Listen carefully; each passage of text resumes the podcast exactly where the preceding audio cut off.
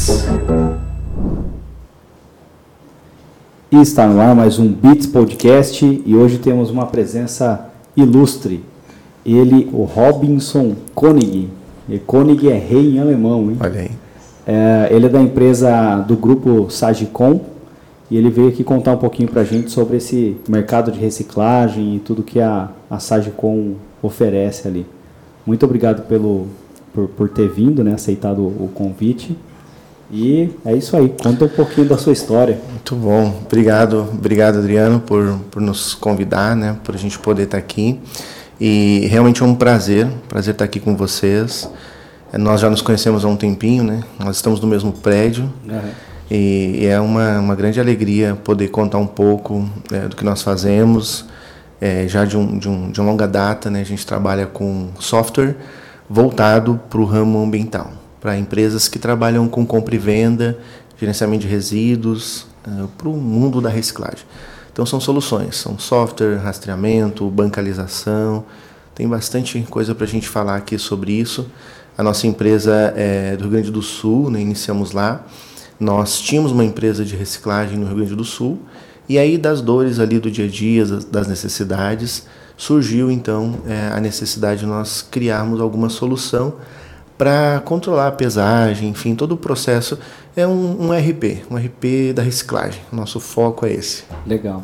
Cara, e você nasceu onde? Nasceu no Rio Grande do Sul. Sou, ga, sou gaúcho, nasci, nasci no interior, interior do Rio Grande do Sul. Nós estávamos brincando aqui da, da manga com leite, né? É. no, interior, no interior do Rio Grande do Sul, a gente, é, com muito pouco acesso à, à informação, né? Um pouco é porque a gente também é mais velho mesmo. E, e, eu nasci lá, nasci na roça é, e me criei na roça, tenho bastante orgulho disso, isso, isso me moldou também, uhum. no município que hoje chama-se Itati, Itati, no Rio Grande do Sul, num distrito que chama-se Três Pinheiros. Então é uma rua que vai e na mesma rua você tem que voltar. Uhum. E aí é um vale onde o rio ele vai costeando a rua. E meu pai trabalhou com agricultura de subsistência familiar, né? É, e ali a gente cre crescia ali nesse contexto. Depois, com 17 anos, eu fui para Porto Alegre, né, que é essa cidade em torno de é, 130 quilômetros de, de Porto Alegre. E aí começa um pouco da minha história com, com reciclagem. Mas eu, eu nasci no interior, trabalhei com construção, e aí depois eu fui para Porto Alegre. Legal.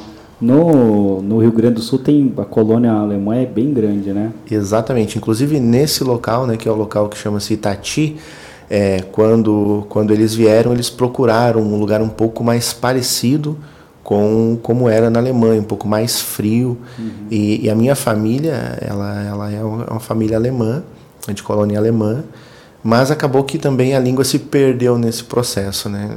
Uhum. Houve um momento da história em que era proibido é, falar alemão, né, por conta do que aconteceu na, com relação à perseguição e, e tudo mais, né? Uhum.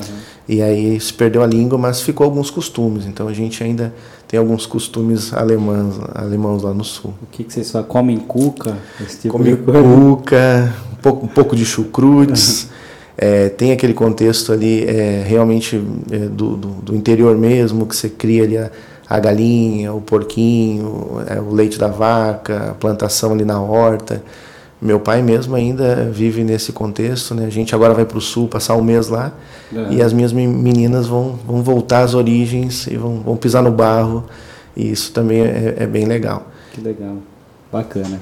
E aí você veio para, vocês começaram com, você falou que trabalhou com construção. Isso, aí, aí a gente, é, na, naquele momento lá, com 17, 18 anos, é, também fiz algum, trabalhei com construção, uma família muito pobre, né?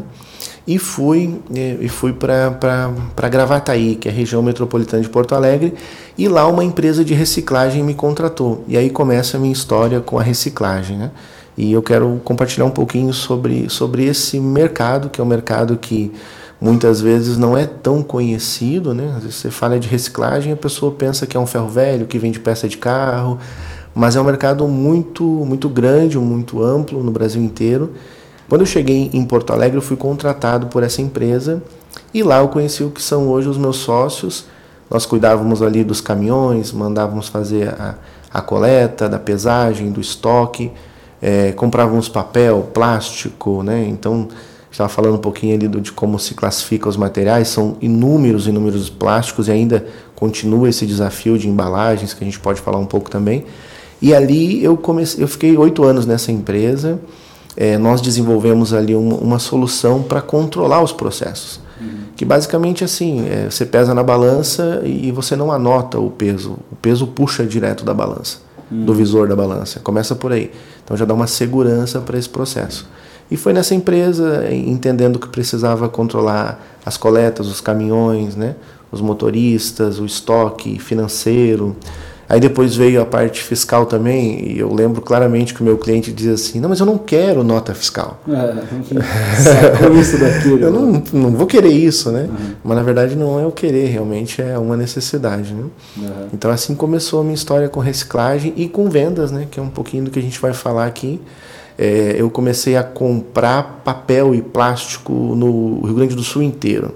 Uhum. Então, existe uma cadeia da reciclagem, né? Que ela, geralmente ela começa numa cooperativa, onde o pessoal recebe doação, algumas empresas ou até a coleta seletiva leva lá, que ela vende para um reciclador um pouquinho maior, que vende para o maior. Então, a, e esse maior ele tem condição e máquinas e equipamentos para poder produzir o insumo, que é um insumo, que vai para a cadeia, para uma Gerdau, para uma Clabin.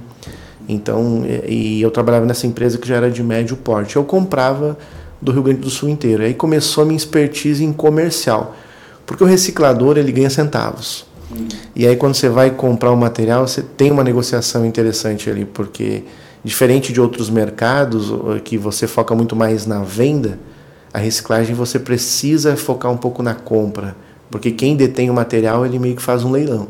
Uhum. Então eu comecei a entender um pouco do comercial eh, negociando com esse pessoal que é muito bom comercialmente. Uhum. Então trazendo as condições, né? a gente compra o ano inteiro, a gente pesa correto, a gente paga à vista. Então ali começou a minha história comercial. Entendi. Então você tinha que. É, você começou no comercial do outro lado da, da do balcão, né? Do na, outro lado. Na compra. Isso. E, e eu, eu tive um mentor que chamava Valdinei, Valdinei Machado. Ele teve uma experiência muito grande no, na companhia Zafari, lá no sul. Para quem não sabe, a companhia Zafari é um, é um mercado muito grande, é o, é o Bourbon. Uhum. Então, assim, um mercado muito bom. E ele era comprador lá. Então, lá, lá, vende um biscoitinho Adams de amendoim que você não acha aqui, não. Não acha. Realmente o Zafari é bem diferenciado. O pessoal já te recebe ali com guarda-chuva se estiver chovendo, eles ensacam ali os, é, as compras, é, é, um, é um mercado de excelência, né? Uhum. Voltado assim para a classe média. E, e, ele foi comprador lá. Então lá ele aprendeu muito, era uma pessoa muito visionária. E eu aprendi com ele a comprar material reciclável, fui aprendiz dele. E aí depois, quando a gente abriu a empresa, a gente seguiu vendendo software. Mas para esse pessoal. Para o uhum. pessoal realmente da reciclagem, que nós resolvemos a nossa dor e a empresa acabou fechando por, por vários motivos. E começamos a vender para os amigos, lá no sul mesmo. Numa época em que comprar computador era muito desafiador. Não era como hoje, né? A gente que é um pouquinho mais velho, e quem é mais novo às vezes não entende, né? Não, tudo é tão fácil hoje, Acho né? que o mundo já nasceu assim. É, né? Internet, né? E, e, na época em que assim computador era caro, é, nós é, conseguimos convencer o reciclador que ele precisava de um controle, que ele precisava de uma gestão, que ele realmente era uma empresa, porque é, naturalmente ele ganhou dinheiro anotando no caderno. Então, é, e aí começou a surgir a questão da nota fiscal, ou seja, você não pode mais simplesmente anotar no caderno, você tem que ter um sistema para poder né, tirar nota e tudo mais.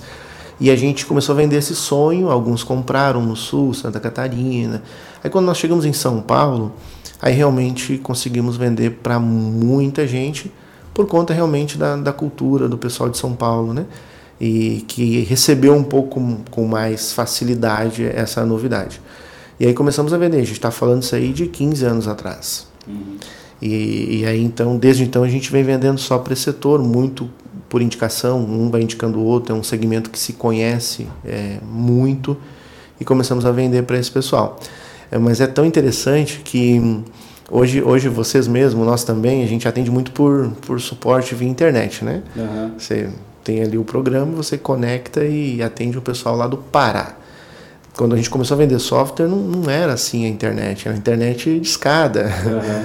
e, e, a gente precisava realmente vir a São Paulo, fazer implantação e torcer para que desse tudo certo. Porque às vezes o meu cliente nem tinha tanta internet, ou se tinha era muito precária, né? Uhum. Então era um momento bem diferente. Hoje já está muito mais evoluído tudo isso, mas a, a essência do comercial ela, ela continua a mesma, né? Que é uma solução que realmente atende o cliente porque e até um ponto que eu estava pensando antes de vir para cá, né? É, hoje em dia as pessoas querem vender muito rápido, querem crescer muito rápido, né? Querem vender o produto e Ctrl C, Ctrl V e vamos escalar. Uhum. Mas na verdade nem sempre isso se sustenta, né? Uhum. A gente vem oferecendo algo para um cliente que, que realmente atende a demanda dele. Tem uma só uma, uma intervenção, tem uma, uma questão que o marketing digital em si, quando a gente começou, a gente era offline e a gente foi migrou pro, pro digital, numa, migrou muito rápido, assim, percebeu que aquele mundo que a gente conhecia não, não existiria mais, fez a migração. E aí, alguma, alguns concorrentes, quando iam vender, o cliente falava para a gente, ah, mas você eh, garante para mim que você vai vender, que eu vou vender quanto com isso aqui?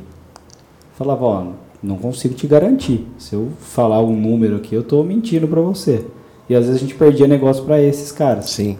E esses caras geralmente colocavam lá no, no site o que eu chamo de síndrome do crescimento infinito.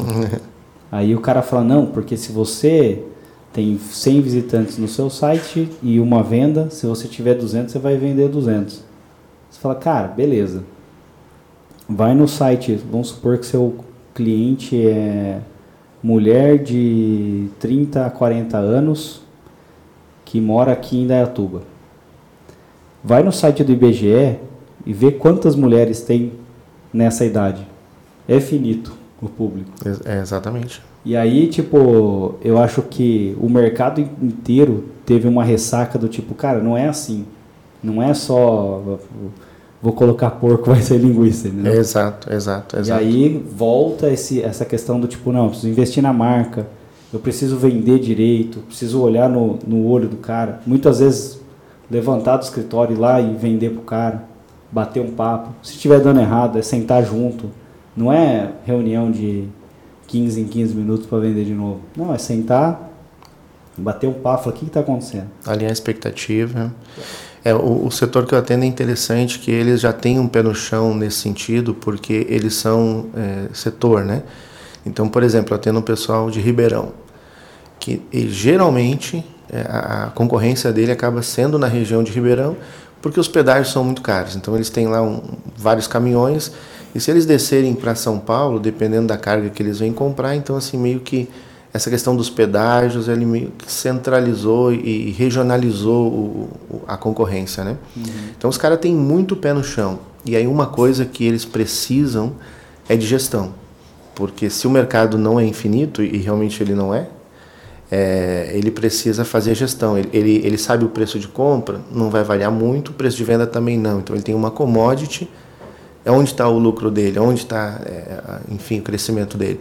É na gestão. Hum. É como ele compra, como ele transporta, o caminhão, o preço médio, é, consumo médio combustível e gestão. Né? Isso não é diferente também quando a gente fala é, da parte de, de vendas. Né? A vendas também é isso. Né? Se você é, é, vai ter 100 pessoas entrando no teu funil, mas se você não trabalhar bem essas 100 também, é, você não vai vender, né? Então, você vai ter 100 saindo. Vai ter 100 saindo, você entra por uma porta e sai por outra, né? Uhum. E aí, falando um pouquinho da história, como você falou, é, eu lembro, eu quando entrei, eu não era sócio, né? Quando entrei na empresa lá no Sul, ela tinha seis colaboradores, isso aí há 15 anos atrás, um pouquinho mais. Hoje a gente está em torno aí de 120, 130 pessoas, atendendo o setor. Legal. E aí eu costumo pensar assim, o Brasil é lindo, cara. Agora mesmo a gente vem voltando de Brasília e nós conhecemos empresas, apesar de já estar 15, 20 anos aí, né, 15 vendendo software, 20 no setor, e conhecemos empresas novas de reciclagem que já estão há 15 anos trabalhando. E, e isso é muito legal, porque a gente está falando aqui num ambiente em que vocês trabalham ajudando empresas a crescer, a vender, a prospectar, etc. E, e ao mesmo tempo, é, essas empresas que eu estou citando, elas não estão na internet. Uhum. Você vê né, que o, o, online e o offline, o offline nunca vai deixar de existir. É. Porque o cara tá lá num, numa região administrativa de Brasília, tá trabalhando, tá crescendo, empresa grande, né? Mas ao mesmo tempo ele não está na internet. E aí entra a, a venda que ela, ela, eu costumo pensar que não existe uma bala de prata, né? Às vezes, como você falou, talvez alguém contrate vocês, é, goste de ouvir isso, né? Você vai dobrar a tua venda, você vai dez vezes a tua venda. É só contratar aqui que vai, vai resolver. É. E não é, né? É um conjunto, né? Você levanta, o cara levanta a mão e aí você tem o trabalho. E às vezes tem que ter alguém na rua também. No nosso uhum. caso, a gente trabalha muito com essa, com essa realidade, né? Preciso estar na rua, vendedor tem que estar com, com a barriga no balcão e ao mesmo tempo eu também eh, posso me utilizar né, da, eh, da tecnologia para poder promover e levar soluções mais, mais longe, né? Uhum. Aquela questão da, de venda, né? Que o, se o cara tá te prometendo muito, é o, a, famosa frase, quando o santo, quando a esmola demais, até o santo desconfia, né? Exatamente. Se o cara tá prometendo demais, não, melhor não ir por esse caminho. É. Eu acho que a, o mercado de o nosso aqui, né, que é o mercado de, de agência de, de marketing, ele é semelhante ao de, de reciclagem. Né? Tem muita empresa no mercado é, e eu acho que poucas de fato fazem gestão. As que fazem são as que, que conseguem ali é, chegar um pouco mais longe, né? É, e aí assim, é, eu acho que tem tudo a ver é, a gente procurar levar soluções que são complementares para o nosso cliente, né? Vocês mesmo lá têm um produto, daqui a pouco o mercado dá uma virada, a, a maneira do, do, da pessoa comprar muda e vocês vão criando outras soluções. É o que a gente fez, a gente começou com software e aí nós identificamos que o cliente ele simplesmente olhava, por exemplo, onde o caminhão está. E, e, o transporte, isso no Brasil inteiro, na reciclagem não é diferente, é a maior parte do custo. Logística é, vai lá, 50% do custo no mínimo de uma empresa de reciclagem é logística. Então a gente identificou, poxa vida, é, é muito mais de simplesmente saber onde o caminhão está. É saber se realmente o motorista está conduzindo o teu caminhão de forma correta. Porque ele pode estar tá acelerando, freando, fazendo curva e não cuidando do teu caminhão, que é um ativo de 500 mil ou mais. É saber se realmente ele está tendo uma produtividade, se ele saiu do ponto A e foi até o ponto B pela rota que foi traçada, se ele parou perto de alguém e descarregou parte do material. Então, assim, essas soluções complementares, ela, ela fideliza o nosso cliente, porque realmente ele, ele não está simplesmente recebendo pouco, ele está recebendo muito, né? E aí vocês também, imagino, vocês devam ter várias soluções também para poder alcançar a tão sonhada venda, né? É isso aí. Ah, o que a gente, quando a gente começou para hoje, a gente vende eh, uma coisa totalmente diferente do que era antes. Né? É o, igual você está falando, né? Você começou na empresa que comprava o material para revender e aí você acabou entendendo que a gestão era a parte mais importante desse tipo de empresa. Exatamente. E aí foi galgando ali os, os passos, né? Exato, é, exato, é. E, e é isso aí, não para nunca, né? A gente trabalha com tecnologia, é, nós somos software, basicamente é plataforma, é software, somos uma software house, acima de tudo é o nosso core mas ao mesmo tempo as coisas vão mudando muito nesse nosso mercado. A gente tem que estar atento, né, ao que realmente o cliente está tendo de dor, né. Uhum. Então, os nossos sistemas eles estão muito evoluindo. Recentemente nós criamos um aplicativo para o motorista. A gente falou do, do rastreamento, que é para o motorista não precisar. Antigamente tinha aqueles equipamentos gigantes que você colocava lá e quebrava e não funcionava. Hoje é, é aplicativo. Então o cara tem um aplicativo, ele recebe ele dá o start, ele faz check-in, ele faz check-out, ele bate o ponto. Isso tudo diminui o tempo né, que, que ele tem de, é, de precisar se comunicar com o gestor da frota. Então, essa rapidez isso é muito importante também e, e, e, muda muito a maneira com que se comunica, né? muda, muda demais, a gente tem que estar sempre, sempre evoluindo. É até um pouco desgastante, porque não para nunca. Todo dia o nosso cliente acorda, deve ser assim com você também, né? Vamos fazer, coisa, vamos fazer uma coisa diferente, vamos mudar isso aqui, vamos mudar o site, vamos mudar a landing page, vamos. E, e a gente está aí para isso, né? Com certeza. A gente está aí para isso. Pra... Acorda com uma ideia diferente. Né? Todo né? mundo acorda com uma ideia diferente. Cara, e quando vocês começaram lá atrás, vocês começaram a pensar em desenvolver um, um sistema, É, você está falando de 2008, mais ou menos? É, exatamente. Ah. Exatamente. Um pouquinho antes até, mas depois de 2010 que realmente a gente começou a vender em São Paulo e cresceu. Tá. Tinha alguma inspiração, assim, alguma empresa de fora que vocês olharam e falaram, putz, essa empresa é legal? É interessante, né? Não, não tinha, realmente nós é, andamos nesse oceano azul aí. Tinha aqui em São Paulo alguns concorrentes, mas assim com algo muito simples. E era muito da visão do nosso, do nosso fundador, o Vold, né? Uhum. Ele, ele era um cara visionário, então ele entendia que precisava é, automatizar, que precisava, por exemplo, o depósito tinha que ter um layout. Não faz sentido o caminhão entrar por aqui, sair por aqui e tal. Tem que ter um layout, ele tem que entrar por um lugar, sair para o outro. Isso aqui é o lugar disso aqui. Isso ele trouxe do mercado, do Zafari. Uhum. O Zafari está tudo organizadinho. Os produtos eles estão no lugar certo, assim, na, na vista do, do, do, cliente, né? Uhum. Porquê das coisas. Então foi da visão dele. Ele, ele viu a dor na empresa e aí viu também que os, os amigos tinham essa dor. Uhum. E aí começou a, a, pensar nisso. E aí, logicamente, hoje tem. Na Europa tem um software muito grande que atende a Europa inteira. É, no Brasil, nós somos líderes no Brasil né, nessa, nesse, nessa questão do software para reciclagem, né? Uhum. Mas é, foi isso aí, foi, foi, foi inspiração e aí foi transpiração, porque é, na época a gente, é, muito pequeno, nós não tínhamos condições, por exemplo, de vir numa feira em São Paulo que começou a ter feira de reciclagem. Uhum. Então a gente veio, a primeira feira a gente veio com um carro com a gasolina de vinho. E tinha que vender porque senão não, não, tinha. Isso é, é, real. Não tinha como voltar. Uhum. É, e aí, mas nós sempre pensamos que faria sentido investir na feira. Uhum. Então hoje e até hoje nós pensamos assim, é o setor como um todo. O setor precisa ser promovido. Citamos inclusive o exemplo do agro, né? O agro ele tem aquela propaganda que o agro é top, o agro é tech. Não é uma propaganda de uma empresa, é a propaganda do setor. Uhum. E a gente sempre desde o começo é, buscou promover o setor. Pô, é um setor interessante, com pessoas honestas. A gente estava falando um pouquinho antes aqui da, da, da imigração né, europeia. E, e, é o que aconteceu. O pessoal chegou aqui, vou fazer o que agora? Vou catar reciclagem. Uhum. Então, essas empresas que hoje têm 100, 200 caminhões, muitas vezes o, a, a geração lá que hoje estão na, na, terceira geração, o cara começou catando com a mão. Uhum. E aí fez uma engenhoca lá, como você falou, né, do, do, avô, do né? teu avô, que criou uma máquina para automatizar isso aí e tal. E as máquinas melhores agora, que são máquinas gigantes, que processam né, muito, é recente. Então, é uma história de superação. Empresas familiares, empresas honestas. E é isso que a gente procura promover o setor também da reciclagem. Né? Cara, eu tenho esse meu avô, é, que eu falei que fora do ar, né, que trabalhou com, com reciclagem, sei lá, que ano que era, Deve ter sido 60, mais ou menos, 70, que ele começou, que ele, falei que ele sentia o... Pegava o isqueiro, queimava um plástico, falava, ah, isso aqui é polietileno, falava o, nome do plástico lá.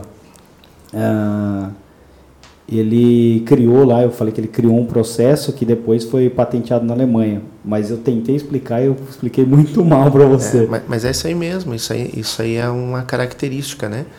A necessidade que, que o povo chegou aqui, não tinha o que fazer, enfim, e viu a oportunidade. E aí eles foram criando máquinas. Tem muito, inclusive hoje tem máquinas, tem empresas brasileiras. Cito um exemplo que é uma empresa Grimaldi, que é aqui de São João da Boa Vista, uma coisa assim.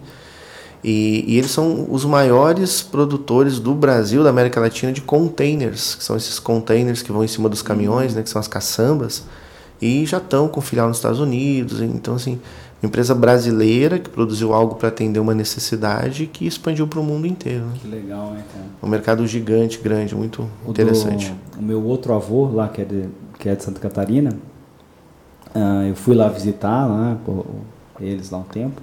Aí minha mãe veio contando a história quando ele foi morar lá em chama Cruz Machado, que é uma ah, é, era uma colônia que tinha alemão e polonês lá. Sim. Que a galera fazia a colheita e eles tinham que moer trigo, essas coisas, ou eles moíam na mão ou em algum moedor. E aí esse meu avô foi, é, comprou lá uma, uma casa que passava um rio perto. Ah. Aí ele foi e desviou o rio e fez um moinho.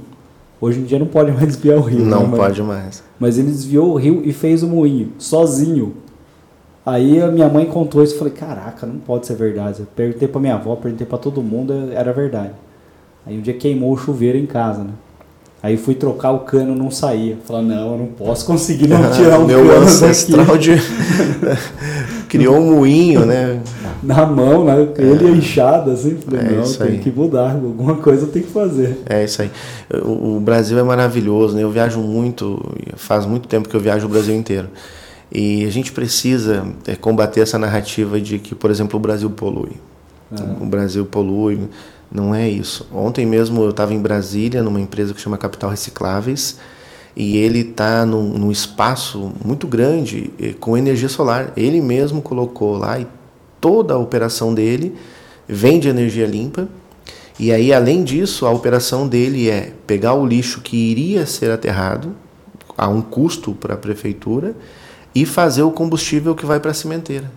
Então, além de toda a energia dele vir da energia solar, ele vai é, deixar que, se, que, que não se enterre, né? não vai permitir que enterre. É, Eu costumo falar né, que só tem dois buracos. Tem um que você faz para retirar o insumo mineral, que é finito, e tem outro que você faz para enterrar o lixo. E a reciclagem ela evita os dois.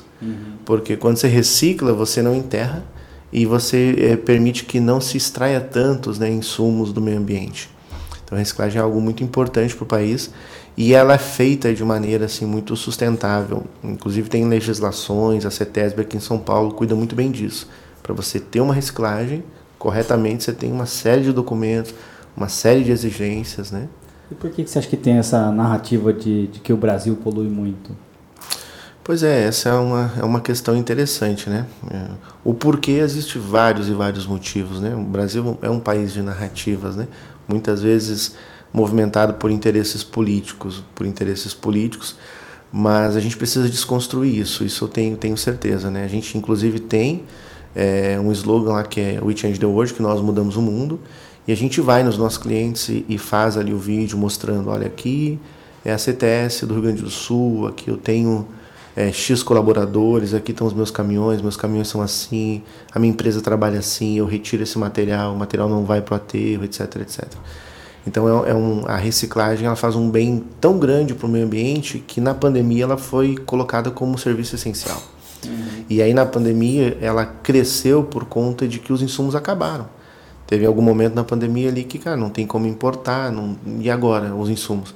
E a reciclagem continuou gerando insumo, porque quando você recicla o ferro, é um material que seria descartado, ele vo- volta para o processo produtivo, né? Isso serve para o alumínio, isso serve para o cobre, então ela vira insumo para que a indústria possa utilizar. E no Brasil é um dos únicos países, se não o único, que ele tributa em cima da reciclagem. Então você tem Absurdo, aqui, né, é um absurdo, cara, não faz sentido. Na Europa não tem isso. Se você paga aqui já pra, na água que você está tomando, você já está pagando imposto, quando ela, ela volta para o pós-consumo, né, é consumida, ela não deveria de- ter imposto em cima dela de novo, né? Mas tem alguns movimentos interessantes com relação à reciclagem. Hoje, por exemplo, uma empresa que produz embalagens, ela é, ela é responsável por eh, retirar do meio ambiente 22% da embalagem que ela coloca no meio ambiente. Então ela já, já existe essa lei. Ainda é pouco, mas eh, já existe essa lei. E aí, se ela não faz isso, ela contrata alguém para fazer. E aí isso chama-se crédito da reciclagem. Algo parecido com o crédito de carbono. Bacana. Então, tem algumas iniciativas que, que visam promover o aumento da reciclagem no Brasil, que hoje o pós-consumo é 3, 4, 5%. é- Esse número ainda, né, alguns falam, mas é em torno disso, é muito pouco. E, e existe uma diferença muito grande do pós-consumo para o pós-industrial. Pós-industrial é uma indústria, né, que ela gera o resíduo e sobra desse processo, e aí ela vai muito fácil ela volta muito fácil para a cadeia produtiva porque tem muito interesse, é um resíduo muito limpo, em grandes quantidades, né? Agora o pós-consumo não. Lá na sua casa, lá, quando você consome, às vezes uma embalagem vem com três tipos de resíduos. Então também tem esse movimento. Por que, que as, as, as empresas não produzem embalagens mais sustentáveis? É o primeiro passo, né? Produzir mais sustentável. E o segundo realmente é, é ser responsável pelo que ela põe no meio ambiente, né? E no Brasil, a, a mesma empresa que fora do, do Brasil precisa ser responsável, às vezes no Brasil não precisa tanto. Então tem esse ponto. Né? Então tem muito, tem muito ainda para evoluir, tem muita, muito trabalho para ser feito. E os meus clientes são heróis, cara. O pessoal faz isso. Legal. cara. Cara, é, tem uma, uma questão até, a gente trabalhava, trabalha né, com, com marketing e alguns clientes queriam trabalhar, às vezes fazer impressão de papelaria em papel reciclado. Geralmente esse papel era mais caro. E aí na época eu fui uh, buscar algumas informações ali e parece que tudo que é reciclado é mais caro. Talvez você já tenha respondido isso que é por conta do imposto. Mas tem algum outro, alguma outra questão, assim, além do imposto? É muito, é, na minha visão, né? É claro que existem especialistas na área, mas na minha visão muito é por conta de como você produz a embalagem. Vou citar um exemplo aqui que é polêmico, o Tetra Pak. É reciclável ou não é? É, mas é difícil. E aí pode ser que não seja reciclável. Uhum. Então, assim, quando você produz um material que ele precisa ser reciclado, ah, mas é feito telha de tetaprac. Tá bom, mas e, e, em que quantidade? Casinha de cachorro. Sim, e aí a quantidade que é colocada no meio ambiente comparado com a quantidade que eu consigo reciclar. Uhum. Outra coisa, ah, eu, eu tenho vidro no Pará, mas lá não tem indústria que consome o vidro. Então, naquele ambiente, para aquele produto, por mais que aqui em São Paulo ele, ele é reciclável, lá às vezes fica no meio ambiente, porque o frete para trazer para cá é muito, é muito caro. Uhum. Então, o que, que as, as empresas estão fazendo? Elas estão mudando muitas vezes a embalagem. Pô, lá no Amazonas, não tem como trazer, tem que ser de barco. Então, vamos vender lá não mais vidro, vamos vender latinha de alumínio, porque a latinha de alumínio é cara. E aí, a partir disso, o pessoal junta, né? Uhum. O, o, carroceiro ali, a pessoa que está juntando, o catador, ela vai pensar, pô, junto alumínio ou papel? Junto alumínio, que é 4, 5 reais, papel é centavos. Entendi. Então, às vezes é por conta disso, tá? É, mamar foi mal pensado para reciclar. As indústrias, né? As indústrias elas se posicionam mais no centro do país mesmo, naturalmente, e alguns estados, principalmente do norte e nordeste, têm dificuldade muito grande em reciclar por isso de políticas como essa. Então, assim, a empresa que quer daqui de São Paulo, que ela tem que vender lá para o Pará, ela tem que recuperar 22% do que ela entregou lá. Entendi. E tem que vir de lá. Então, assim, existe um movimento nesse sentido. Mas será que você não desestimula o cara a vender para lá, talvez? A empresa? É. A empresa não, né? Porque é um, é um, vamos dizer assim, que ela, ela, ela quer alcançar e ela vai alcançar aquele mercado e para ela é lucrativo demais. O que para ela é ótimo é que não tenha lei, para que ela não precise recuperar e trazer o material para cá. Uhum. No momento que tem a lei, ela vai, ela vai recuperar. E aí a gente está falando de pouquinho, tá? A gente está falando assim, comparado com a Europa, assim, muito pouco o crédito que ela tem que pagar aqui, a responsabilidade dela aqui, né? Uhum. Não que eu queira bater na empresa de jeito nenhum, né? Longe disso. Mas quando a gente produz algo, a gente é responsável pelo que a gente produz, né? Uhum. Isso serve para tudo. Quando você faz um filho, você tem que cuidar do teu filho, né? E se você faz uma embalagem, você precisa realmente ter a certeza que ela vai voltar para cá. Porque quando você pensa uma embalagem, você tem que pensar ela com um produto só. E aí tem muita empresa, logicamente não vou citar nomes aqui, mas que faz o que a gente chama de greenwash. Que assim, é, parece que é ambiental. Ah, maravilha, olha só a propaganda. Uh, mas é para gringo ver, né? Uhum. Na, na terminologia popular. Porque na prática, uma, na prática faz uma embalagem que não é tão reciclável. Poderia fazer uma mais reciclável, mas que é um pouquinho mais cara. Então, esse mercado ele ainda tem muita regulamentação para ocorrer, assim como acontecer, acontece na Europa, por exemplo, nos Estados Unidos, que já tem uma regulamentação melhor e a reciclagem ela funciona um pouco melhor, né? Entendi. Não pode falar assim da Natura, né? não é essa. Né? É, Talvez não. Algum, é, em alguns casos sim tem alguns movimentos, mas é, geralmente empresas que, vamos dizer assim, que falam muito que são ambientais é porque precisam comprovar isso, né? Entendi. Então tem, esse, tem esses pontos assim, né? Legal. Cara, e na parte de ainda de, de meio ambiente ali, é, tem um amigo nosso que fez engenharia ambiental. É, ele falou que aquilo que é destruído na natureza numa não numa questão gigantesca, mas em partes pequenas, é, ele é absorvido também pela natureza. Sim. Isso é real ou, ou não? Poluiu, está poluído e. É, quando, quando a gente é, quando a gente fala, por exemplo, de um, de um Tietê, né, eu, eu, tenho dentro do grupo tem pessoas que entendem bem, né, que estudaram, enfim. É, quando alguém fala que vai despoluir o Tietê, é política. porque não tem mais como despoluir o Tietê. É impossível do jeito que está, segundo o especialista, né? Mas existe micro-regiões, né, que, que aí a gente vê que algum impacto ela, a natureza vai se, se restabelecer, né? Na reciclagem é, existe uma lei, né, que é a lei, a lei nacional, que foi de 2014, que era para acabar com os lixões, né? Uhum. Então assim tem um movimento muito grande nesse sentido. Tem muitos lixões que acabaram, mas ainda tem muitos que estão abertos. E o lixão é um problema, é um problema social, porque as pessoas estão lá sem EPI, sem qualquer condição mínima e estão lá catando material. Então, naquele ambiente ali onde o lixão está, ele vai afetar não só aquele ambiente, mas o entorno como um todo. Né? Então, existe uma lei nesse sentido que é para acabar com os lixões.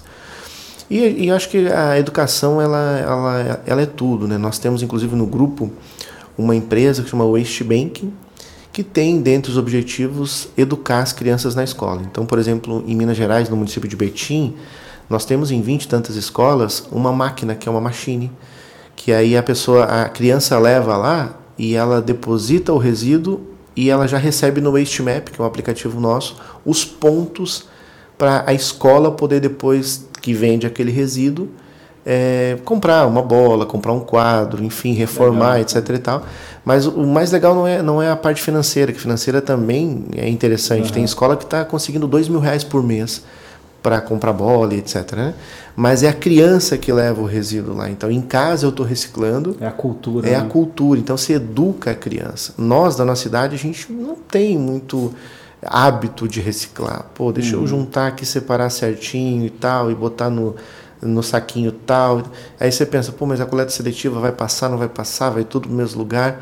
Mas a criança não, cara. A criança quando você ensina, então a próxima geração ela naturalmente já vem com essa ideia de reciclar.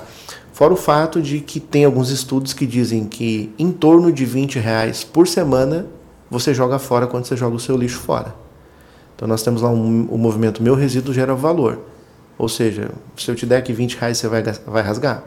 Não. Não vai. Mas a gente está rasgando. Uhum. Que é jogando resíduo fora toda semana. Cara, não, na Alemanha, eu morei um tempinho. E você levava na. Tem uma máquina lá, com certeza você já sabe disso. É a nossa máquina, só que lá é mais tecnológica tá. e, e, é mais, é, lá vale mais a pena financeiramente entregar. Ah, legal. Eu vou explicar para quem estiver assistindo, mas você leva a garrafa, coloca a garrafa ou de vidro ou de plástico e ele te devolve uma grana.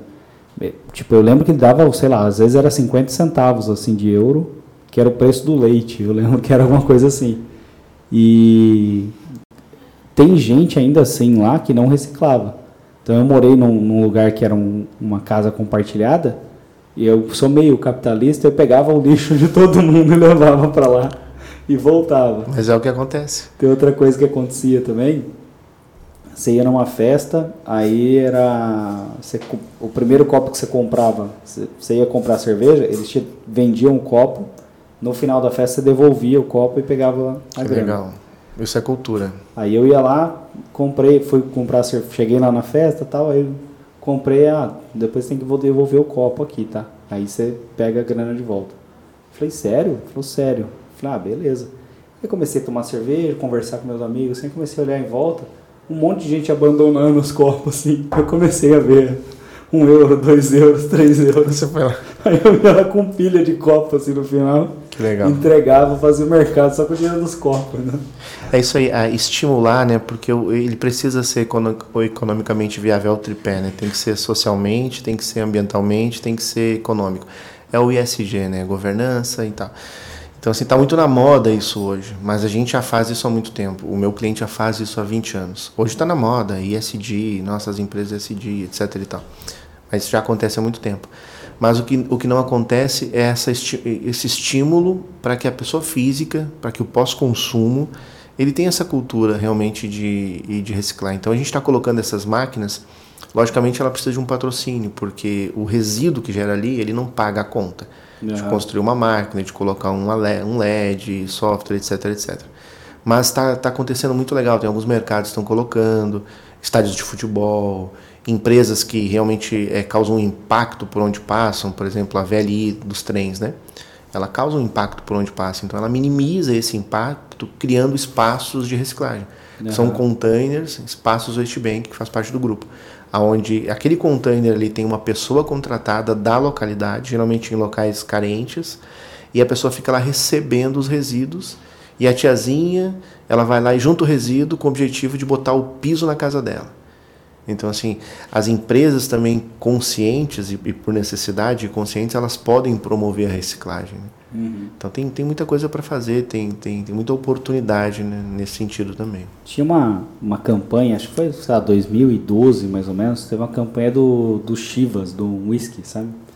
que era fazer o bem e fazer grana. Era, algum, era, era um, alguma coisa assim em inglês. E aí ele mostrava iniciativas de onde a, as pessoas ou empresas faziam alguma coisa é, que impactava de forma positiva a sociedade e mesmo assim ganhavam para isso. Tem que ser, tem que ser, porque é o que motiva realmente a pessoa.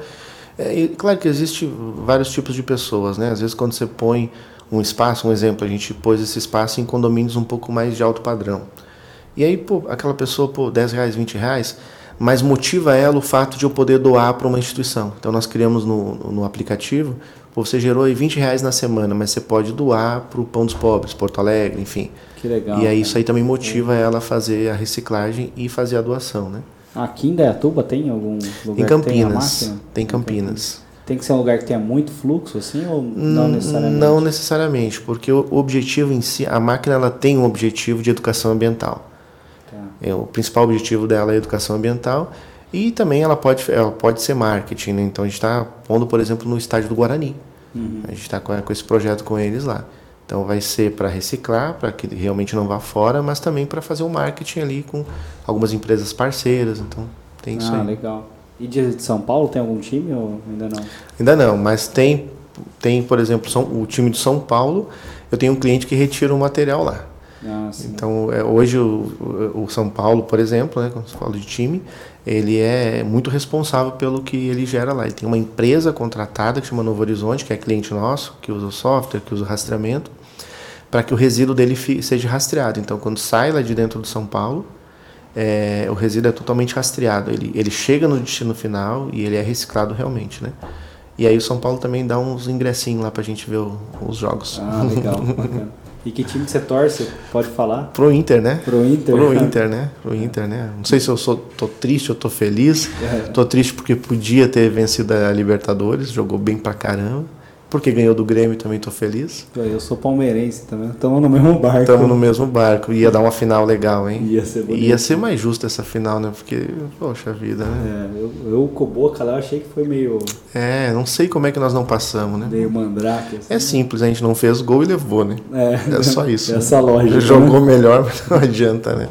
Legal. Legal. Cara, eu acho muito foda o que vocês fizeram, porque não existia nada disso, vocês não tiveram nenhuma referência, né? Exato. Vocês foram criando, pensaram no, no modelo, no formato, como que ia rentabilizar. Totalmente improvável, né? O meu sócio mesmo, Leonardo, é autodidata, fez lá até, acho que, quarta, quinta série, o irmão dele também. E então, assim, eu também venho da roça, cara, então quando a gente está em alguns ambientes lá, vamos falar de vendas aqui, né? Pô, me sinto totalmente orgulhoso, assim, né? Lisonjeado por poder estar aqui com vocês. Vocês são fera nisso daí. É. E que eu tenho é a prática, assim, eu sou comercial na veia. Ontem eu estava em Brasília visitando o cliente, cliente numa situação bem complicada, familiar, né? Uma transição familiar, e um, um quer uma coisa, outro quer outra. E eu ali tentando né, fazer com que eles chegassem num acordo para poder colocar a, a, a solução que vai fazer eles se organizarem. Então, assim, eu, eu adoro isso, eu adoro conversar com as pessoas e, assim, tentar fazer com que eles vencer essa objeção, né? Porque uhum. a, a, venda, ela tem isso também, né? Tem a desconfiança, né? Poxa vida, mas esses caras de São Paulo, pô, estão aqui em Brasília do Sul, será que vão me atender bem? Será que não vão? Né? E, e sistema, um negócio tão tecnológico, eu estou aqui fazendo né, reciclagem, como é que eu vou colocar um será que eu vou conseguir botar para rodar isso, né? E isso é, é, vender, é entregar uma solução, né? não é simplesmente fazer um impulsionamento e aí o cliente chega e você fez a venda. Não, tem a entrega, tem o pós-venda, tem. E isso a gente pode falar, claro, temos problemas, todo, toda empresa tem, tem, mas não fugimos dele, a gente resolve. E aí o mercado, por se conhecer tão bem, é, faz com que a gente cuide bem do cliente, porque eles vão se falando um entre o uhum. outro, né? Se é bom é bom, se é ruim também é ruim, né? É quase que o conceito de comunidade, né? Exatamente. Vocês vão de ponta a ponta ali, né? Eles são concorrentes, cara, mas na hora de comprar uma máquina, é, um software, ele vai ligar para o concorrente. E aí, tá funcionando aí mesmo? Uhum. Então você tem que tomar cuidado nesse sentido, né? E funciona para todos vocês também. Você dá referência lá, às vezes é um concorrente ao case, mas ele vai ligar. Uhum. Funciona, os meninos lá são bons mesmo, ajudam a gente. Uhum. E eu adoro isso, adoro. A, a gente passou, né, falando um pouquinho da venda, por um processo também de criar uma cultura, uma máquina de vendas, né? É, LDR, BDR, enfim, eu era, eu era sozinho. Hoje a gente tem um time, pessoas que cuidam de determinadas áreas, né? Então a gente também vai evoluindo, mas não pode perder a simplicidade. Eu, eu sempre falo isso, né? Um, um do, da, uma parte da nossa cultura é a simplicidade. Eu preciso realmente é, chamar a coisa pelo nome. A gente até evita um pouco alguns termos em inglês uhum. para poder tornar simples para o nosso público, né? Pô, a gente faz isso aqui também. Uhum. Uh, você pega marketing digital, é tudo tudo inglês. É tudo né? inglês, é tudo, é. o máximo, não sei o quê. E aí a gente criou a nossa própria metodologia. Legal. Que era do tipo, cara, tem um negócio que é muito complexo, que o cara explica, explica, não explica nada, mas esse cara serve para isso. isso. É igual o conceito de pré-venda. É o SDR, é o Hunter, é o sei lá o que, qual outro termo que os caras vão inventar, o inteligência comercial, aí é tem aí. termos em inglês, e aí se vai misturando, fala, o que, que esse cara faz? Pré-venda. Ele vai lá Sim. e prepara a venda para o cara que é mais experiente vender. É isso aí. É isso aí. Acabou, não precisa escrever um livro é para explicar isso, né? O meu cliente ele é muito simples, né? E não só o meu cliente, vários setores, né? Se a gente for para o agro, por exemplo, também o pessoal simples que cresceu e que toca o país, né? E a reciclagem também é um pessoal muito simples, então dependendo de como você chega, né? A gente brinca que tem que falar a língua dos manos, né? Uhum. Você tem que saber lidar e assim falar realmente o dia a dia deles, né? E, e, e não só para vender, mas para para implantar, para dar suporte, né? A gente brinca lá, tem um termo que é um caminhão que chama Romeu e Julieta. E aí, dependendo da situação, o cara vai pensar, pô, é um, é um doce, é uma goiabada? Não, é um, é um tipo de caminhão que é Romeu e Julieta. Então você tem que chamar pelo nome certo, né? E isso é muito legal. É. Você falou do, do, ah, que eu vim da roça e eu me orgulho de, de ter chegado isso. aqui e tal. Eu tenho uma teoria, eu também né, eu nasci ali não nasci em berço de ouro, mas eu tenho uma teoria que assim, quando você vem de baixo, você vem aprendendo a, a cuidar da, da lavoura, a, do, das, das galinhas, desse tipo de coisa, você vai subindo, percebendo e com, com talento, né, com competência, você vai conseguindo é, subir alguns degraus ali e você vai entendendo, vai entendendo. A hora que você chega num desafio grande, você já está muito mais preparado. Exato, exatamente. O cara que vai lá, não menosprezando o cara sim, que sim, estuda sim. e também não tem. Eu adoraria ter nascido em berço de ouro. Não estou falando que é ruim. Sim. Mas eu acho que quem é, passa por todas essas situações na vida, quando chega em algum lugar que, que algumas pessoas tremem, é o cara está mais preparado e fala, cara, tem uma, uma coisa que. uma passagem que aconteceu tem uma outra empresa que chamava Link, que é um software também. E aí a gente foi participar de uma reunião com uma marca, tipo, é uma marca de luxo, não é nem uma marca, é um grupo de marcas de luxo, é o grupo LVMH lá, que é o maior. E aí, tipo, foi todo mundo na reunião e o meu sócio, meu sócio é gaúcho também. Oh, que legal. Aí ele falou, não, pode deixar que eu tenho experiência, foi, foi sócio da KPMG, não sei o que, pode deixar que eu vou tocando. Ah, beleza, né? Vai lá. Aí no meio da reunião ele foi dar uma travada, olhou pra mim assim. Aí eu fui, comecei a falar, falar, falar, faz isso, faz aquilo, não sei o que. Acho que eu nem podia estar tá contando aqui, mas. Aí fui, contei a história inteira e não sei o que. Eu falei, não, beleza, vamos avaliar, tal, manda proposta, tal. Aí ele pegou e falou, cara, o que aconteceu? Eu falei assim, não sei, você ficou quieto, eu comecei a falar. Ele falou, não, não esperava que você ia contar essa história inteira. Eu falei, ah, eu... falei o nome dele. Falei, cara, do que eu, de onde eu vim, do que eu já fiz, velho, tá na sala é sentado é com o ar-condicionado ligado é, é, a parte mais fácil. Né? Eu, eu penso bem assim também, né? E, e alguns pontos, né? Primeiro que é, a gente aprende a ter um pouco mais de paciência, porque é o contexto lá da plantação, né? Você planta, você não vai colher amanhã. Uhum. Você precisa regar, você precisa contar também com as questões do tempo e tal, e ser inteligente, plantar na hora certa e tal. É, e, e, a outra questão realmente é a resiliência, né? Que hoje tem esse nome, mas na verdade é teimosia mesmo, né? Uhum. Você é meio teimoso, né? E, e coisa como você falou, cara, eu já passei por tanta coisa, e de andar na geada lá para ir, na, ir para a roça, é, sem chinelo, porque a gente era bem pobre. E depois na construção, ficar amarrando os ferros lá com frio do sul, porque o sul é frio, né? Uhum. Muito frio. Hoje, quando eu pego o carro e vou para São Paulo, e aí às vezes o pessoal fala assim, pô, mas que viagem difícil, né? Cara, sei para mim, pô, tô no meu carro com ar-condicionado, um carro bom, cheguei em São Paulo, vou aproveitando a, a viagem, né? Não, não, não, sofro com isso. É um passeio, né? Pô, ontem fui para Brasília, acordei cedo, segunda-feira, cheguei lá, voltei ontem de noite, né? Para mim é bom isso, claro, o corpo cansa, mas comparado com o que a gente passou, né, na, na, na nossa vida, isso isso traz, né, a resiliência. E, e isso é um desafio para trazer para para a geração mais nova, né? Que às vezes a é. pessoa não teve essa não teve essa oportunidade realmente de, de é. passar pela dificuldade, porque é uma oportunidade. Tem uma, eu não vou saber a frase inteira, mas tem uma, uma colocação no budismo que ele fala que quem nasce com maiores dificuldades tem a oportunidade de ter mais conhecimento é durante o, o, percurso. É isso aí, é isso aí, é isso aí. Eu acredito bastante é nisso. É a gente lá, você estava comentando né, da, do estudo, eu também gostaria muito de ter estudado mais, mas o meu pai conseguiu me, levar até o segundo grau, né, que era, uhum. né, e, e, lá na empresa a gente, logicamente que valoriza, né, o estudo, mas ele não é simplesmente esse o, o ponto para uma contratação, para uma parceria, né? E sim o comportamento, e sim a garra, a vontade, a determinação, o caráter, né? Uhum. E o sangue no olho, isso aí vale muito mais. Por isso que a oportunidade para quem realmente está atrás, ela, ela existe, né? Você precisa saber aproveitar, logicamente, né? Mas ela existe. Você, como nós, está sempre contratando. A gente abriu de novo vaga ali. E o que a gente espera né, de alguém que, que quer trabalhar com nós é que, que sonhe o um sonho conosco, né? Uhum. Não quer alguém que simplesmente queira ganhar um salário. Você, pô, quer alguém que ajude o teu cliente, que sonhe o um sonho, que te ajude a expandir, né? Então isso aí já não é mais algo tão fácil, né? A gente não encontra mais tão é facilmente. Mais difícil, é. é mais difícil. As pessoas elas às vezes querem resolver a situação da vida dela ali, né? Uhum. Mas você só resolve a tua situação resolvendo a dos outros. É. Você precisa resolver o problema dos outros, né? Ser uma solução para os outros, entregar mais do que receber, né? Precisa entregar mais, ser mais generoso e, a gente procura fazer isso aí, né?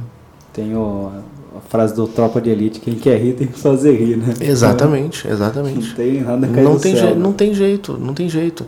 E é constante, né? É uma, é uma construção isso. Quando você entrega é, eu lembro de muitas vezes em que a gente chegava no cliente e aí a solução não, não acontecia ali até às seis da tarde. E a gente ficava sete, oito, nove da noite. E o cliente assim, pô, mas vocês estão aqui até às nove. Pô, vai, vai rodar o servidor, tem que trocar o servidor, né? Na época físico, hoje é muito mais nuvem. E deu BO no sábado, e a gente lá, não, vamos, vamos aqui até, até a hora que tem que resolver, porque segunda começa a pesar, começa a tirar nota. E o cliente, assim, né, impressionado com aquilo, mas para nós aquilo era normal. Uhum. Porque a gente já vinha de um contexto em que, assim, ah, se você prometeu, você tem que cumprir. Uhum. Você não precisa prometer, mas depois que você prometeu, irmão, você tem que dar sangue, vai, você vai ter que cumprir. É. Então a gente tem isso, não precisa prometer nada, mas se eu prometi, tem que fazer acontecer, né? Tem que entregar, né? Tem que entregar, tem que entregar. Tem a, a questão também da. Você estava falando de ficar até mais tarde e tal. Putz, quantas vezes quando a gente fazia feira para cliente, putz, deu pau na, na, na, lona do, do caminhão, tem que levar o, o equipamento, o Júnior fazia isso antes, teve, tinha que levar um equipamento de um cliente que era a Lemasa, aí o, o cara do Munk não, não chegava, não chegava, ficou lá até de madrugada, junto só com segurança da, da feira. Imagina. Então, ele falou, cara, tem que ficar aqui. O cara é vai aí. ter que entregar, eu tenho que chegar e assinar o papel. Eu falei, cara, entregou. E é mais fácil dizer que não é problema meu? Não, assinar eu, cara. Quando a gente assinou o contrato lá, eu não estava falando de servidor, estava falando de software, isso aí é hardware. Uhum. Não, aí você chega no cliente, o cliente não tem rede. Na época a gente né, chegava lá, vamos instalar o software. Tá, mas e instalar onde? Hoje a gente está um pouco mais inteligente, né? Você já faz uma pré-validação, tem um é. treinamento antes do técnico ir e tal. Mas acontecia isso, chegava lá, tá, mas não tem o computador aqui. Tem que fazer a rede também, porque senão.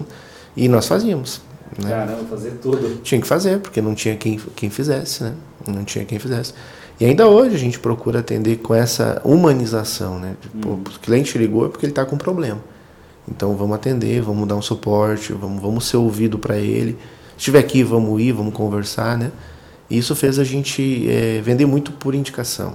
E aí, falando de vendas, uma boa parte dos, das nossas vendas vieram por indicação. E ainda hoje, às vezes, quando a gente ontem mesmo estava em Brasília, aí aí o cliente falou: "Pô, fui eu que te indiquei lá para o Maranhão". Uhum. Aí até brinquei, né? Pô, o filho quando é educado tem um monte de pai, né? É. Um cara brincou, né? Pô, não, comissão e tal. E, mas é assim, às vezes eu nem sei que o cliente me indicou, o outro me liga, a gente fecha, mas ele só ligou porque alguém foi lá e disse, ó, pode ligar que está funcionando bem aqui. Pô, que legal. E como que você estruturou? Você começou vendendo sozinho ali, né, na, na, na carreira solo? Isso, a gente, o, primeiro o Vold, né, que é o nosso fundador, mentor, ele, ele vendia, eu era auxiliar dele, e aí a gente, por alguns anos, ele, a gente vinha para São Paulo, expandiu, enfim, e aí ele veio também a falecer, né? Ele, por um homem que não se cuidou muito bem, enfim, do nada, com 56 anos ele Caramba. teve uma infecção, né? E pô, no, no auge, né, da, da, da produção, da, da vida dele. Mas ele deixa, ele falava, né? Eu só morro se morrer o meu sonho, se as pessoas que estão na minha volta, né, é, esquecerem de mim. E não esquece, né? A gente está falando dele aqui hoje, né? Dez anos depois. E, e aí ele aí comecei a vender muito por indicação, como a gente estava falando. Nós tínhamos lá um, um, controle no Excel. Ele tinha uma dinâmica muito legal na época, inovadora, que era registrar os telefonemas. Então eu ligava para você e você dizia: pô, minha filha vai nascer daqui três meses. Me liga daqui quatro meses, porque aí eu vou estar tá mais tranquilo. Daqui quatro meses tinha no Excel lá, ligar. E aí eu ligava e dizia: como é que você está e tal? Sua filha está bem? Nasceu bem e tal? Então ele tinha essa dinâmica já. Caramba. E nós tínhamos no Excel. E aí um dia a gente estava aqui em São Paulo, paramos num desses postos aí e nos roubaram o computador. Puta, Perdemos merda. tudo isso aí. Aí a gente foi atrás de um CRM. Pô, CRM, isso aí, sei lá, 10 anos atrás, 12 anos atrás. E aí fomos atrás do CRM, passamos de um para o outro, para o outro, para outro. Hoje a gente usa o Pipe Run, que é um CRM que a gente gostou bastante. E o que, que vocês colocaram primeiro? No Python? Não, o primeiro. Ah, primeiro era. Pô, até esqueci o nome agora, mas eu tive o Pipe Drive, que foi o mais recente. É, o primeiro era Sugar CRM. É uma CRM simples, mas isso há bastante tempo. Uhum. E depois tive o Pipe Drive e agora tenho o Pipe Run, né? Uhum. Hoje a gente estruturou, a gente contratou o BDR, que é o pré-venda, que nada mais é que ele fica ativamente ligando, né? Ligando, ligando, ligando, ligando. Mas a gente está sempre evoluindo. Agora nós, nós estamos trazendo o 55 PABX, que vai nos ajudar a automatizar isso. Então eu vou colocar lá X números e o pré-venda e o próprio sistema vai ficar ligando. Uhum. E o pré-venda vai atender quem ligar.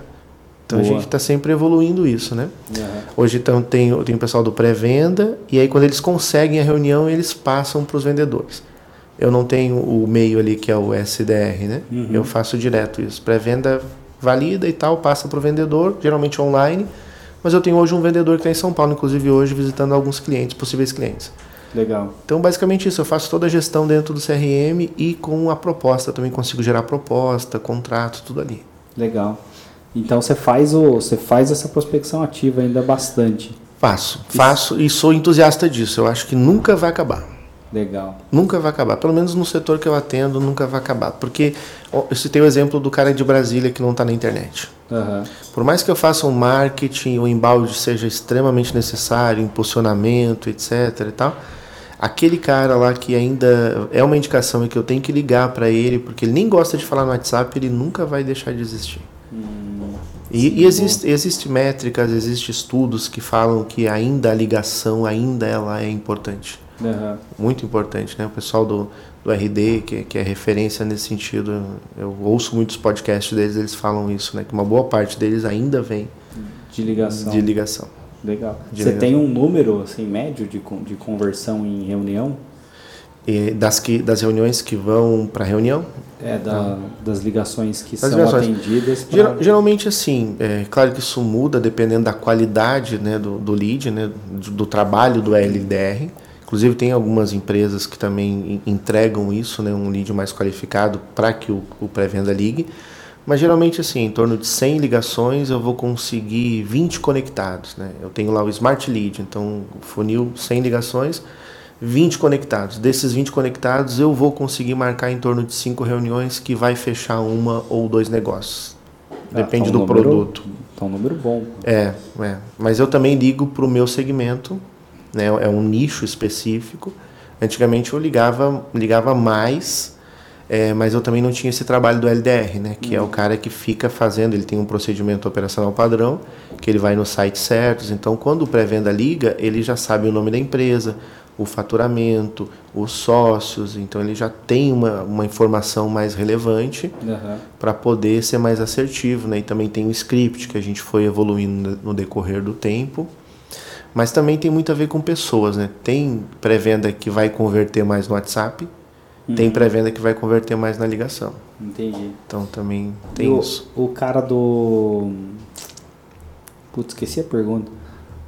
Você falou do. Lembrei o cara do, do pré-venda, é, quando liga, ele tem um produto de entrada ou, ou não? Como é tem. é que vocês fazem esse filtro dessa jornada de tem, compra? Tem, tem, tem.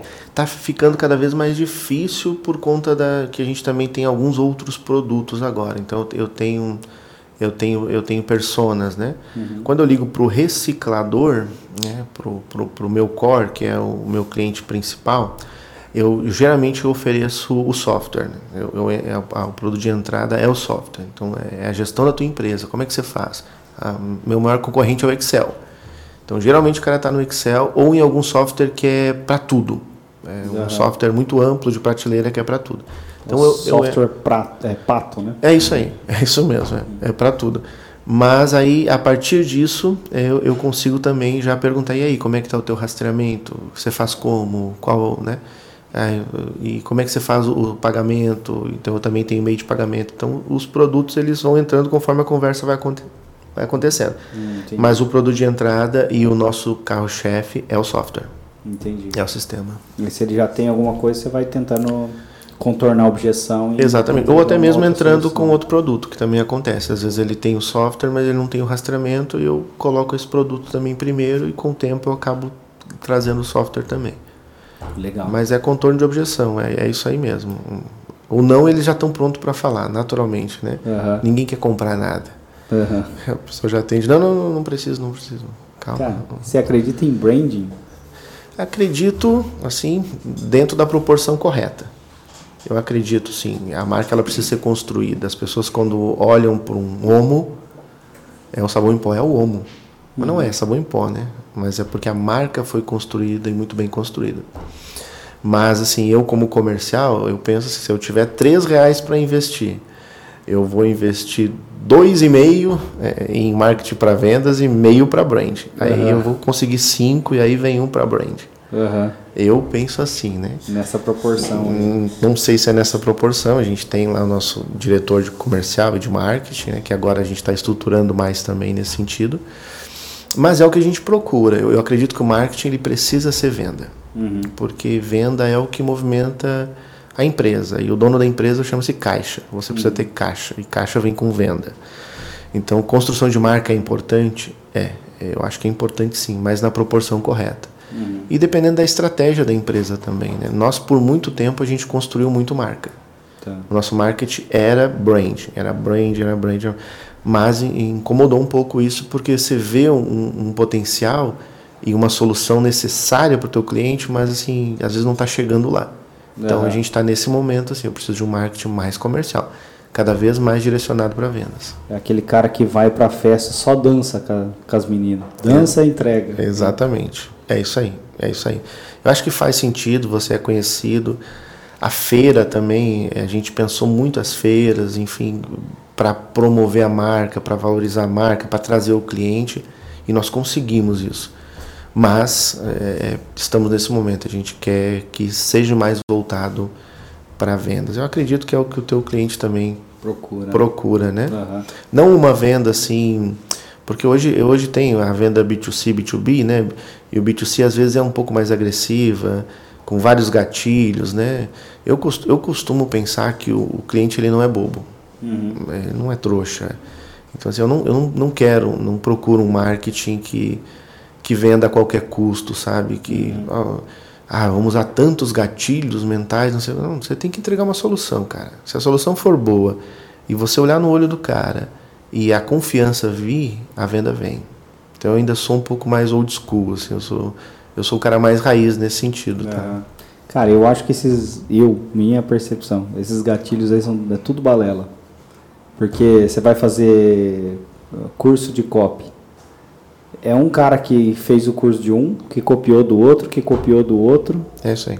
E aí você vai vendo, tipo, vai cada vez piorando, piorando, daqui a pouco o cara só tem um manual de, de gatilho. Isso é parte do pressuposto que o teu cliente não é inteligente, que ele vai cair na tua cilada, é quase que uma cilada. E não é isso que a gente procura, né? A gente primeiro assim, o produto precisa realmente atender, precisa ser uma solução, porque senão é, ninguém vive, é, ninguém tem uma empresa de 15 anos, 20 anos com um produto enganando os outros, né? Uhum. Então assim, é o que a gente quer, né? Nossa empresa também é uma empresa familiar que quer se perpetuar. Então esse é o primeiro ponto. E é o segundo que eu penso é assim, esse produto tão bom, ele, ele também precisa escalar. E aí vem o marketing correto. Aí é. vem esse braço, né, marketing barra comercial, que o marketing precisa estar junto com o comercial, ele precisa estar perto do comercial, ele precisa ser vendas. É Todo o, mundo precisa pensar vendas. O conceito de vendarketing, né? É isso aí. Que é você tirar o muro ali que existe entre vendas e marketing. Precisa, porque às vezes o produto também é tão bom e o teu cliente está tão satisfeito mas o outro que está lá no outro lado do, do, Brasil não sabe como é que você faz para chegar lá, né? Uhum. E aí vem o que eu penso também: não existe bala de prata. É uma conjunção, é, um, é uma soma de vários e várias ações, seja um evento que eu fui na região dele, seja uma ligação para alguém da região dele, ou seja realmente um impulsionamento, um e-mail marketing. Então, assim, tudo converte, desde que você faça da maneira certa, né? E pega o cara no momento certo também. E pegue o cara no momento certo. E aí isso é interessante, que a nossa, a nossa venda lá ela é muito a longo prazo. Uhum. Em alguns casos, né? o nosso ticket médio lá, aliás, o como é que chama o é o tempo, né, de venda? O LTV. O LTV, né? É, ele, ele vai mudando com o tempo. As pessoas, eu, eu vejo que elas estão um pouco mais propensas a comprar no meu setor e tem diminuído esse LTV, né? Uhum. Mas, assim, esse cliente que eu te citei, que eu fui em Brasília, eu atendo ele há 10 anos. Faz 10 anos que eu ligo para ele uma vez a cada quatro meses. Ontem mesmo ele falou, pô, você não desiste de mim, cara. Uhum. A cada três meses você me chama. Isso é verdade. Mas porque eu sei que ele é um potencial cliente meu, que ele tem a dor e que ele precisa. Então eu tenho solução para ele. Eu continuo tentando ele, né? Mas é um cliente que não está na internet, então eu preciso fazer da maneira mais, mais antiga mesmo. Ligar, mandar um WhatsApp e visitar. E a gente está nesse momento de venda para eles lá e vai acontecer e depois a gente vai ficar a vida inteira junto. Legal. E a partir de eventos, vocês já fizeram eventos próprios assim ou isso ainda não? Não. E eu, eu acredito que o marketing ele pode ajudar muito nesse sentido, né? Porque hoje a gente faz um evento meio solo, né? Nós somos três empresas, né? Uma é voltada para software, que é a Sagecom, o outro é voltado para o rastreamento, que é o SAT, e a outra é voltado para a humanização, que é o Eastbank. Né? A gente falou um pouquinho delas aqui. Mas existem outras soluções também que, poder, que podem agregar. No, no nosso caso, uma balança, uma balança embarcada, uma balança física, um próprio marketing, que o meu setor é carente de marketing. Então a gente acredita também que, que essa pessoa que está vindo lá, a gente está contratando um diretor de marketing, ela pode fazer essa, esse trabalho de trazer essas, essa, essas soluções conjuntas para criar um evento próprio. Hum. Hoje a gente não faz isso, hoje a gente vai em eventos, que são eventos do setor, e, e o nosso stand sempre acaba sendo bem movimentado, porque a gente atende né, o Brasil inteiro, enfim, mas não é um evento nosso, a gente não trabalha com evento próprio ainda. Legal. Então, mas é um plano aí, né? É um plano, acho que faz sentido. A gente tem, tem vários planos. Ontem mesmo a gente estava falando de um, comprar um caminhão. E acho que vai rolar. Nós vamos comprar um caminhão, vamos adesivar esse caminhão, vamos botar um motorista e ele vai fazer a jornada da reciclagem. Ele vai estar tá lá no meu, no, meu, no meu reciclador, nós vamos chamar de sala VIP. Então ele vai estar tá lá, vai estar tá promovendo a reciclagem lá, vai estar tá entregando o cartão para o fornecedor dele, vai estar, tá, enfim, tendo ações ali no, no, meu, no fornecedor e fazendo as visitas e promovendo o mercado e indo nas feiras. Então na feira a gente vai encostar o caminhão. Já ah, diminui um pouquinho. o stand ali. Já diminui um pouquinho do custo de montar o stand, né? É. Não todo. Então, nós estávamos pensando nisso. Então, como eu falei, são, são várias ações e não, não pode se acomodar. Você precisa achar maneiras. é, é aquele, aquele cantor que fala, né? Acho que foi o Milton Nascimento. O, o, o cantor tem que estar onde o povo está, né? Alguma ah. coisa assim. E isso eu, eu, sinto um pouco de falta, porque a pandemia trouxe um pouco mais de, de conectividade. Você consegue, a pessoa, o meu cliente já está mais propenso a vir para uma reunião online, uhum. mas ao mesmo tempo, assim, o olho no olho é muito importante. A visita, sabe? Você realmente olhar para o negócio dele, para ele, para a família. E isso né, nós estamos pensando através desse caminhãozinho. Então a gente vai ter um caminhão lá dirigido pela carteira B mesmo Vamos, vamos fazer ali um, um processo para que ele seja útil lá no meu cliente. Vamos Legal. chegar lá. Acho que a CBN tem um caminhão que eles participam de eventos e fazem transmissões direto, né? Isso é da hora, cara. É legal, veja essa referência. Porque vai no evento e vai no cliente. Uhum. Pode, pode, por exemplo, chegar numa cidadezinha do interior e promover reciclagem. Uhum. Dar um curso de reciclagem numa, numa praça de uma cidade do interior. Boa, bem legal. Colocar lá um telão, enfim. Um milhão de coisas que dá para fazer estando na rua, né? E isso é uma coisa que eu, que eu gosto bastante. Eu acho que a, a pandemia trouxe essa velocidade para os negócios, é, nos afastou, e eu acho que hoje as pessoas estão carentes de experiências é, sim, sim, sim, pessoais sim. ali, né? Tanto que as últimas feiras né? que a gente fez foi, foi muito, foram muito boas, principalmente a feira que veio pós-pandemia, encheu, porque as pessoas, cara, preciso conversar com gente. A gente foi criado, foi feito para ter relacionamento. Uhum. E assim o pessoal vem e, e quer conversar e, e quer interagir. E, e, o legal de uma feira assim é que você tem um network de negócios, né, voltado para negócio. Então o cara que está lá no Pará, ele tem um produto que aqui em São Paulo tem um preço melhor. Então ele conhece o cliente aqui de São Paulo. Isso uhum. a gente uhum. consegue trazer por atender um nicho, né? Eu consigo fazer com que eles interajam também e gera negócio. Isso é muito legal. Legal. Pô, queria agradecer aí a, a aula que você deu aí hoje Eu sobre reciclagem, sobre empreendedorismo. E, pô, tiver alguma outra coisa para divulgar também, as portas estão abertas. Que legal. Parabéns e... pela empresa de vocês, né? A gente já vem conversando há bastante tempo, né? E assim, eh, vocês têm crescido também. E, e, e, e temos um, um, mesmo propósito, basicamente, né? Que é levar as nossas soluções, levar as soluções você tem os seus clientes, eu tenho os meus. Então assim, esse papo foi muito legal. Eu gostei também bastante. Muito obrigado por ter me convidado. Espero que eu tenha podido explicar um pouco, né, do setor. É um setor muito amplo. Tem feiras específicas, né, que o nosso ouvinte possa mergulhar um pouco mais no setor da reciclagem e entender também porque é algo é um setor que faz muito bem para o meio ambiente e para a economia também contrata muita gente, paga imposto, é, máquinas e, e, movimenta a economia também. E a gente é uma parte desse segmento, a gente ajuda esse setor a, a ser ainda maior. Né? Obrigado pelo convite, por esse espaço aqui. E, e é isso, né? Para finalizar, então, assim, que, que a gente possa levar essa mensagem da reciclagem mais longe, né? Que tanto em casa, eh, quando você for separar ali os seus resíduos, você entenda que que aquilo ali pode voltar para a cadeia produtiva ou pode ir para o buraco ser aterrado e, e, às vezes até contaminar o meio ambiente ou cair é, em algum lugar que depois vai poluir, vai, enfim, né? Nós somos corresponsáveis, assim como as empresas que geram, que produzem embalagem, nós também, uhum. que a gente consome, então que a gente possa reciclar mais, que esse setor possa ser promovido e cresça mais e, e é isso aí. Bacana. Pô, desejo saúde e prosperidade para vocês lá que tudo que vocês façam funcione, dê certo e é isso aí. Obrigado. Muito obrigado. Você também. Valeu. Muito obrigado, irmão. É isso aí. Beats.